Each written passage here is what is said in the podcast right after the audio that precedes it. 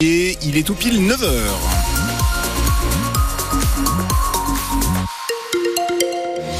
Une météo mitigée avec alternance de nuages et d'éclaircies, des températures qui sont assez douces. Je vous donne tous les détails à la fin du journal.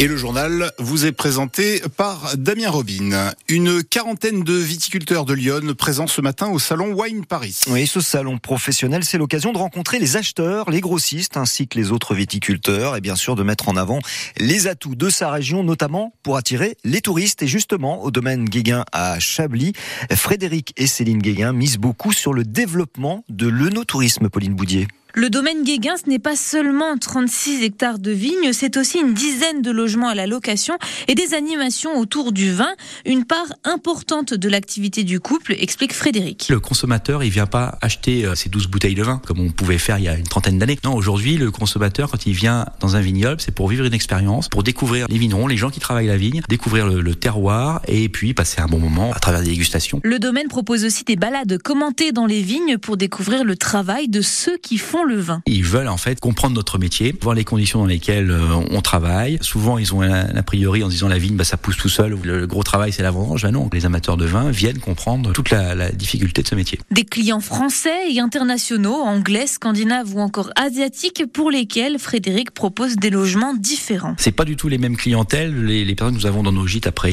bah, c'est plus des familles. Souvent, il y a les enfants, les regroupements de familles. Par contre, c'est vrai que la clientèle qu'on a sur Chablis sont plutôt des personnes qui viennent en couple ou des couples d'amis qui viennent, mais pour effectivement déguster dans les caves, passer des bons moments au restaurant et tout faire à pied. Le domaine Guéguin compte continuer à développer cet axe touristique en réouvrant d'ici une petite année l'ancien hôtel Bergeron à Chablis. Pauline Boudier, 40 000 visiteurs sont attendus à Vinexpo au parc des expositions de la Porte de Versailles à Paris jusqu'à mercredi. Plus de 19 millions de bouteilles de Chablis ont été vendues à l'export en 2022.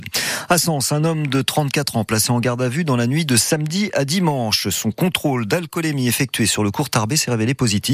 En plus, son permis était suspendu et il s'est montré menaçant avec les policiers. Il a donc été interpellé pour outrage et menace à agent. De nouvelles actions des infirmiers libéraux aujourd'hui, notamment ce matin sur la rocade de Dijon avec une opération escargot pour demander une revalorisation de leurs tarifs et dénoncer leurs conditions de travail. Vous avez peut-être chez vous des tableaux, des tapis et divers objets, mais vous n'en connaissez pas la valeur. Et ce week-end à Avalon, Julien Cohen, le plus iconé des brocanteurs, faisait une expertise en seulement une heure. 60 à 70 personnes se sont pressées pour faire estimer un objet. Pour faire expertiser d'éventuels trésors que vous possédez dans votre maison, il faut faire appel à un commissaire-priseur comme maître Aurélie Gwen qui officie chez Tonnerre en Cher. Elle était notre invitée ce matin sur France Bleu Auxerre. On a fait une, une jolie découverte il y a déjà euh, quelques mois d'une tapisserie fin 17e dans un appartement dijonnais. Euh, une tapisserie que, qui a été adjugée plus de 140 000 euros. Euh, une rare tapisserie. Euh, et ben, il était euh, accroché dans le dans le couloir, un petit peu caché. Et grâce à nos recherches, on a pu euh, l'authentifier et, et, voilà, et retracer un petit peu son, son parcours. Quelle démarche entreprendre si on veut faire expertiser un objet? Euh, bah, tout simplement nous passer un petit coup de fil, fixer un rendez-vous à l'étude euh, et puis venir avec cet objet euh, directement euh, sur place. Est-ce que vous Et pouvez vous déplacer, vous? On peut se déplacer pour un contenu complet de, de maison sur la même démarche. On prend rendez-vous, on fixe, euh, on se voit sur place, euh, on fait le tour de la maison ensemble. Et si vous demandez un inventaire complet dans une maison, le commissaire-priseur vous demandera un forfait qui n'est pas fixe en fonction du temps passé et du déplacement, entre 150 et 200 euros en moyenne.